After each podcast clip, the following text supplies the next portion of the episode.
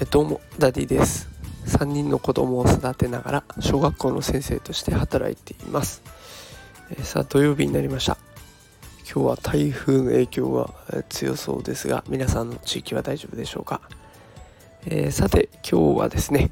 えー、育児において悩ましい褒めるとか叱るっていうことの問題について取り扱っていきたいと思います、えー、それでは本日もよろしくお願いします。え皆さんはお子さんに対して褒めることが多いでしょうか？叱ることが多いでしょうか、えー、どうしても同じ家に住んでで血がつながっている子供となると叱っていくことの方が多くなってくるのではないでしょうか、えー、私も同じなので気持ちはよくわかります、えー、ただ心理学だとか、え実験結果から出されたデータを調べてみるとどうやら褒めることの方が効果は高そうです、えー、いろいろな研究結果をもとに分析されている資料を見させてもらうと、えー、ネガティブなフィードバック、えー、叱ったりするっていうことよりも褒めたりしていくポジティブなフィードバックの方が、えー、モチベーションなどが比較的上がるということが分かっていますえどうしてかっていうと、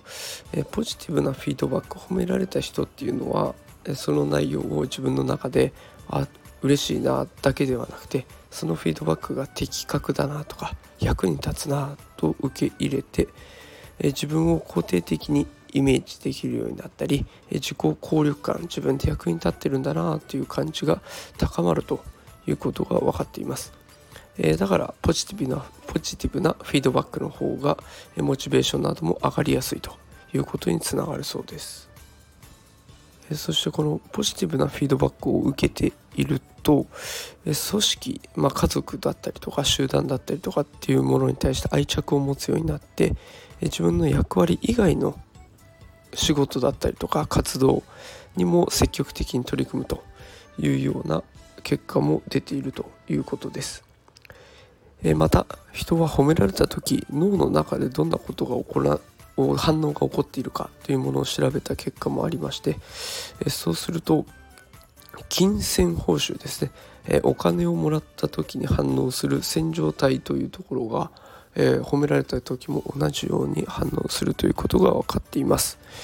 えということは褒められるイコールお金をもらった時と同じような喜びをもたらしてくれるというようなことが実験から分かってきました。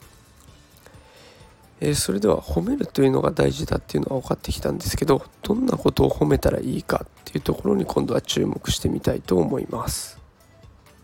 褒めるといっても、えー、2パターンの褒め方があります、えー、結果を褒めるという能力のことを褒めるというパターンもあれば家庭を褒める。努力しているねというところを褒める、えー、2つのパターンがあって例えば結果を褒める能力を褒めるとどうなるかっていうとえ褒められた子は次の目標を成績の目標に掲げていきます。え成績の目標となると次は何点取りたいとかテストでこんな成績を残したいということになっていきます。えそうすると子どもたちは報告の仕方も変わってきます。例えばそれで成績が思う通りにいかなかったとなると今度は認めてもらえなくなるという危機感からテストの結果をごまかして報告するようになっていきます。それだと困ってしまいますが一方の努力とか過程を褒められてきている子っていうのはその結果にこだわるわけではなくてその過程にこだわっていきますので、えー、子どもたちはどんどんどんどん新しい知識を獲得したいということに目標を置くようになっていきます。目標を獲得していくその姿を認めてもらえるので自分がやりたいことだとか勉強したいことまた与えられた課題もどんどんこなしていくようになるので最初はもしかすると成績があまり良くないかもしれませんがその姿勢を貫けるのでだんだんと成績が上がってくるというような変化が出てきます。さあ今日は褒め方について簡単に紹介してみました、えー、褒めていくしかもその過程を褒めていくことが大事になっていきそうです。えー、ぜご家庭でも試してみてください。それでは今日はこの辺で失礼します。